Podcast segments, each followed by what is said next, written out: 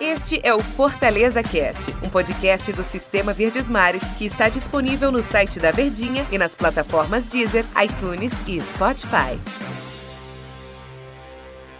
Olá, amigos do Fortaleza Cast. Eu sou Ivan Bezerra, repórter do Tricolor aqui na Verdinha. Meu convidado hoje é Alexandre Mota, mais uma vez. Tudo bem, Alexandre? Aqui do Diário do Nordeste, do Sistema Verdes Mares. Tudo bem, Ivan Bezerra? Um grande abraço para todos os nossos ouvintes. Vamos discutir um pouquinho aqui sobre essas alternativas que o Fortaleza tem já para enfrentar o Ceará, primeiro clássico rei de 2020, né, Ivan? Exatamente. Será um jogo importantíssimo, porque um clássico é sempre um definidor assim de metas quando acontece. Ano passado, o Fortaleza, ao vencer o Ceará, ele disparou, ficou sete jogos invictos completou o oitavo jogo contra o Vitória no 0 a 0 nono jogo contra o Calcaia. Ele está aí, o Fortaleza, nove jogos sem perder. A última derrota foi há muito tempo atrás, em 6 de junho, de 6 de novembro do ano passado, quando perdeu de 3 a 2 para o Corinthians, lá no Itaquerão. De lá para cá, ele foi mantendo aí uma invencibilidade boa. Mas voltam todos os titulares no clássico. O Rogério Senna disse que não vai fazer rodízio de goleiro assim colocando um numa competição. Felipe Alves é goleiro do estadual, Boeck é do, da Copa do Nordeste. Não. Ele disse que vai ficar mesclando mesmo partida a partida. Inclusive quer ver Max Wallace em ação para dar ritmo ao goleiro que está aí há algum tempão e não joga, não joga e a gente precisa ver, né? O pelo próprio menos, Rogério também. Pelo menos três jogos, né? Ali que ele falou, quero botar ele em três jogos ou dois jogos e relembrou 2018 em que o Max foi importante, né? No jogo Exatamente. ali do acesso, né? O Max Wallace estava em campo. É, acredito que no jogo do título também, do acesso, né? Ele estava presente, é um goleiro que tende a ter a, a sua utilização mais requisitada pelo técnico Rogério Ceni. Mas voltam todos os titulares, supondo que temos aí então Felipe Alves, eh, Gabriel Dias, Juan Quinteiro, Paulão e Bruno Melo, Felipe, Juninho, Romarinho, tem Marlon, Wellington Paulista e Oswaldo. Mas aí ele passa a ter mais alternativas e o que é que ele pode planejar de bom para esse clássico, na sua visão do jornalista grande Bom, a priori, né, é, a expectativa é que o Rogério Ceni mantenha o esquema tático, né? O 4-2-4, como hum. ele gosta de jogar, como ele se firmou, né, durante toda a temporada passada com os títulos da Copa do Nordeste, com a vaga na Copa Sul-Americana. Então é um esquema muito ofensivo, mas em que o time está entrosado e sabe como funciona aquela aquela volúpia ali em jogo, né? A grande questão é porque esse jogo contra o Calcaia foi interessante para abrir brechas nesse time titular. Quais seriam, Que Alexandre? hoje ele não está tão bem definido. A gente tem que ressaltar que o Fortaleza perdeu esses atletas de velocidade. É a queixa do Rogério Senna. Agora trouxe o David, que ainda não está no plantel, mas já chega e pode ganhar, disputar essa titularidade aí. A gente vai ter um, um embate interessante para saber quem vai ficar no time: Oswaldo, Romarinho ou David. Mas o certo é que na formação são duas possibilidades: é, dois atacantes de lado.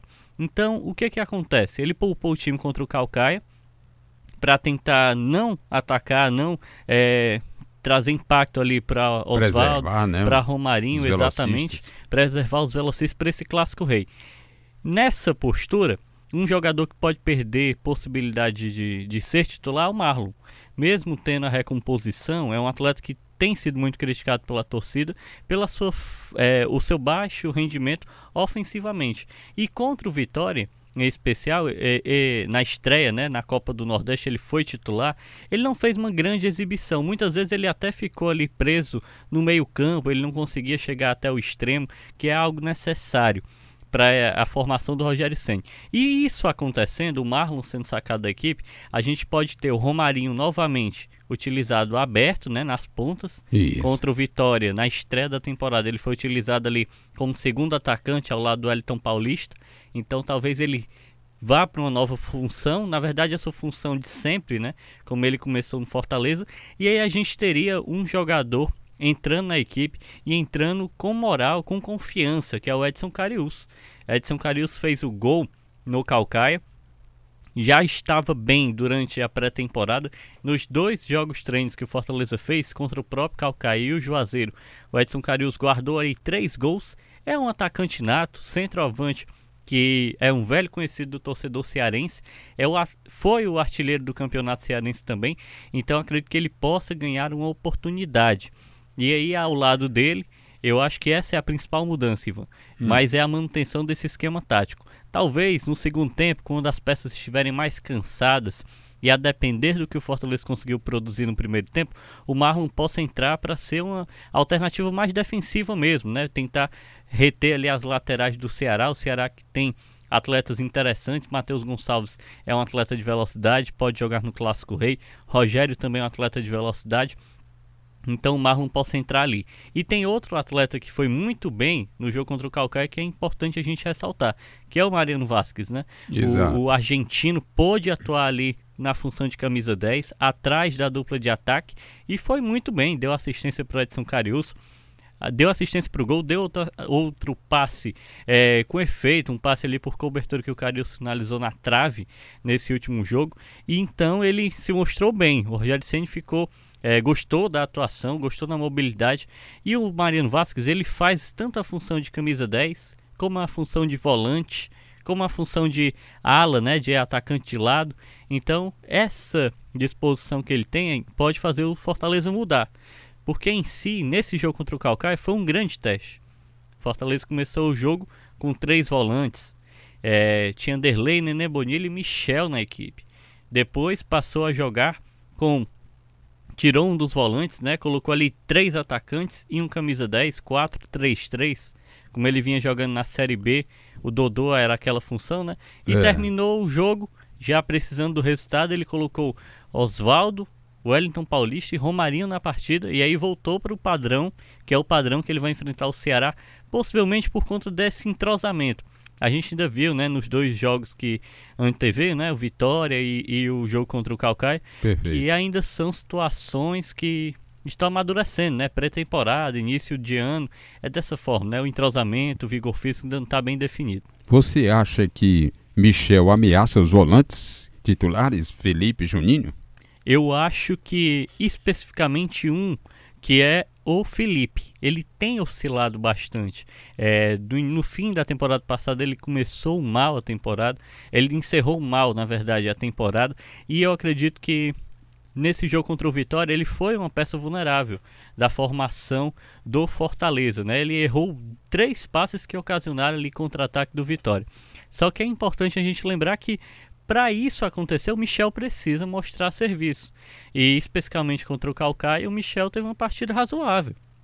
Não estava ainda todo em forma, né? É, ele não fez uma grande exibição. Inclusive foi testado como zagueiro e acho que é um, um campo que ele pode se destacar e pode até ser utilizado com mais é, possibilidades né, de jogo. O Rogério Senna já fez isso com o Felipe, colocá-lo na defesa, mas o Michel já tem essa experiência há mais tempo ali no Grêmio, então pode ser, mas eu acho que ele precisa mostrar primeiramente seu futebol para a gente entender como ele vai ser utilizado. As características de jogo ele tem, né? Parecidas com Juninho e Felipe. Mas é interessante sempre lembrar que no banco do Fortaleza tem um jogador muito bom é, em termos técnicos, que tem muita visão de jogo, que é o Nenê Bonilha. O Nenê ah, Bonilha, perfeito. todas as vezes que ele entra, que ele participa, ele joga bem. E ele já é conhecido do Rogério Senna, né? Atuaram juntos ali. Na verdade, o Senna o comandou né, na Série B de 2018. Hum. Então, talvez seja uma opção interessante.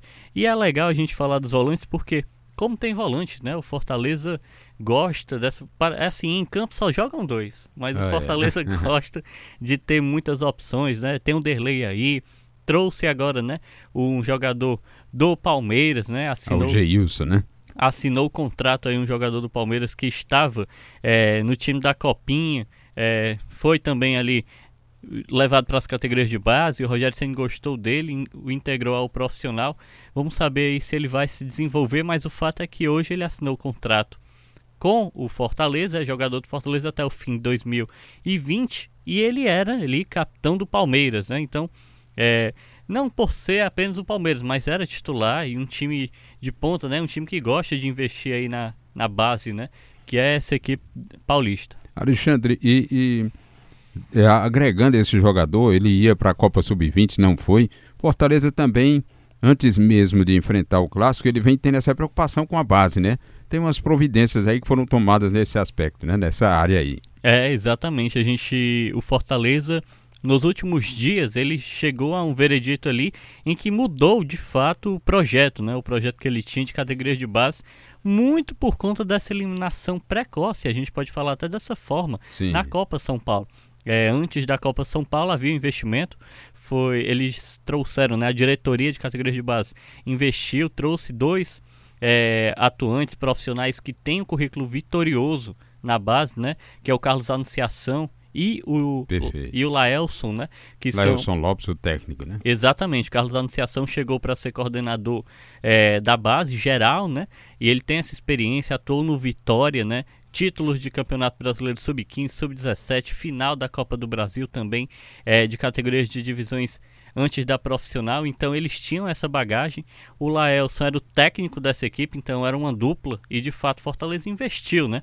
Fez um investimento, só que o resultado não foi o planejado, né? E hum. aí a diretoria optou, e aí é uma decisão interna. A gente às vezes não entende bem como é esse processo. Porque, como era o início de trabalho, eles chegaram em agosto, né? Então, hum. eles trabalharam pouco. O resultado em si lá na competição não foi o desejado. Fortaleza eliminado logo na primeira fase e eles foram cortados. Ambos foram desligados do clube. Então, hoje, o que que Fortaleza planeja, né? vai se reapresentar agora na segunda-feira, na próxima semana, e nessa reapresentação há o intuito ali de analisar e fazer um planejamento estratégico para a base. O primeiro ponto analisado são nomes do mercado. Fortaleza quer dar essa volta por cima nas categorias de base. Tem jogadores no elenco profissional que são da base, mas é, nos últimos anos não tem utilizado tanto, né? Esses não, meninos é aí. A gente teve o Edinho vendido, né? Pro Atlético Mineiro. Tem o Bruno Melo que ainda é remanescente, Max Wallace, o Oswaldo. Mas a gente não trabalhou tanto assim esses jovens como próprio Jailson, né? Eles não tiveram oportunidade de atuar. O Rogério Senna talvez, não sei se ele não gosta muito de utilizá-los. Ele prefere um jogador mais maduro, né? Mais experiente. Mas de toda forma, o Fortaleza vai analisar os nomes do mercado e pode até promover alguns atletas que já estão na equipe, né, na divisão de base, promovê-las ao cargo de coordenador geral, né? Júlio Manso, é, Júlio Manso de deve assumir né, essa ele, função. Ele é supervisor hoje, né? Talvez possa ser um, um desses nomes que vá ascender nessa hierarquia ali das divisões de base. É, são especulações, mas são analisadas e são é, ponderadas pela diretoria do Fortaleza. Escolher dois profissionais para suprir essas perdas porque até então o técnico do Sub-20 era o Marconi, né? O Marconi... E eu acho que vai voltar a ser para o Sub-20, né? Exatamente, o Marconi era o técnico do Sub-20, inclusive é, muita gente lembra naquele episódio em que o Rogério Ceni saiu do Fortaleza, né? O jogo contra o CSA lá Ele no... comandou lá, é... junto com o Delson Simões, que era da comissão do Rogério, e ganharam por 2 a 0 né? Exatamente, um jogo que foi fora de casa, então é, o Rogério Santos foi para o Cruzeiro e ele ficou na equipe. E aí talvez seja o momento dele retomar, né? Um projeto que ele estava tocando, ele era o, o, o técnico do Sub-20, tinha feito lá é, alterações, definições de jogadores, né? E aí acabou sendo sacado para chegar um técnico de mais renome, mas o resultado não veio, então vamos mudar tudo de novo. Que eu acho que até o, tudo isso, Alexandre, para finalizar aqui, vem de, acredito, da falha principal, do equívoco, que foi se mandar Jorge Veras embora do Fortaleza. Com 14 títulos conquistados na área, se mandou o treinador embora aí, não sei como é que foi essa situação, sob a alegativa de que estava ultrapassado treinador vencedor de lá para cá. O Fortaleza não conseguiu mais nada em copinha, em coisa nenhuma. E, e é complicado. Mas foram decisões tomadas e o clube aí agora está tomando, seguindo um outro caminho. Quero agradecer a sua presença, Alexandre Mota, enriquecendo mais um Fortaleza Cast aqui para o torcedor. Muito obrigado, hein, Alexandre? Eu que agradeço aí para a proposta, para o debate e fiquem ligados aí, muitas novidades a gente tem tanto na Rádio Verdes Mares quanto no Diário Nordeste, na TV Diário. Então, o Sistema Verdes Mares em peso aí cobrindo Fortaleza, Ceará e o futebol cearense. Que beleza. Aquele abraço, amigos. Foi mais um Fortaleza Cast para você.